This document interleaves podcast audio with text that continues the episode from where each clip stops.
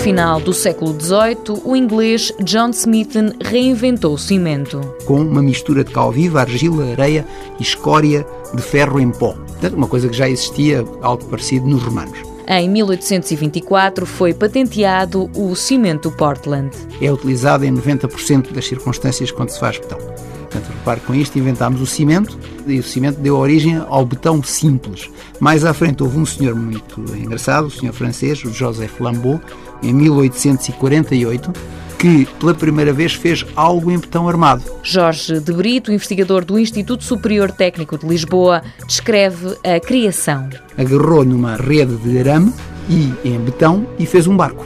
Portanto, a primeira construção em betão armado foi um barco. O invento só foi patenteado anos mais tarde. Muito mais à frente apareceu um outro senhor muito ligado à, à criação do betão pré-esforçado, um senhor chamado Freycinet, francês, que fez com que a utilização do betão pudesse ser muito maior, porque permitia outras potencialidades a nível de, por exemplo, vencer vãos maiores, vencer obstáculos maiores, do que o betão armado propriamente dito. Para evitar confusões, o professor Jorge de Brito distingue o cimento armado do betão armado.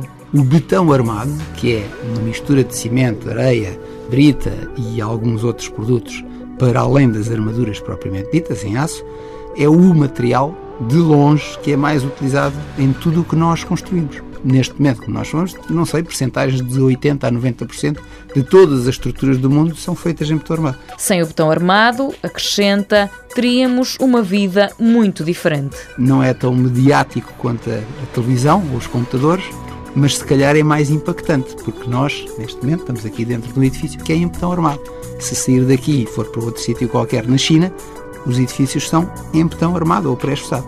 E, portanto, é de facto uma invenção que, muito refinada ao longo dos anos, teve um impacto tremendo na nossa vida. Mundo Novo, um programa do Concurso Nacional de Inovação BSTSF.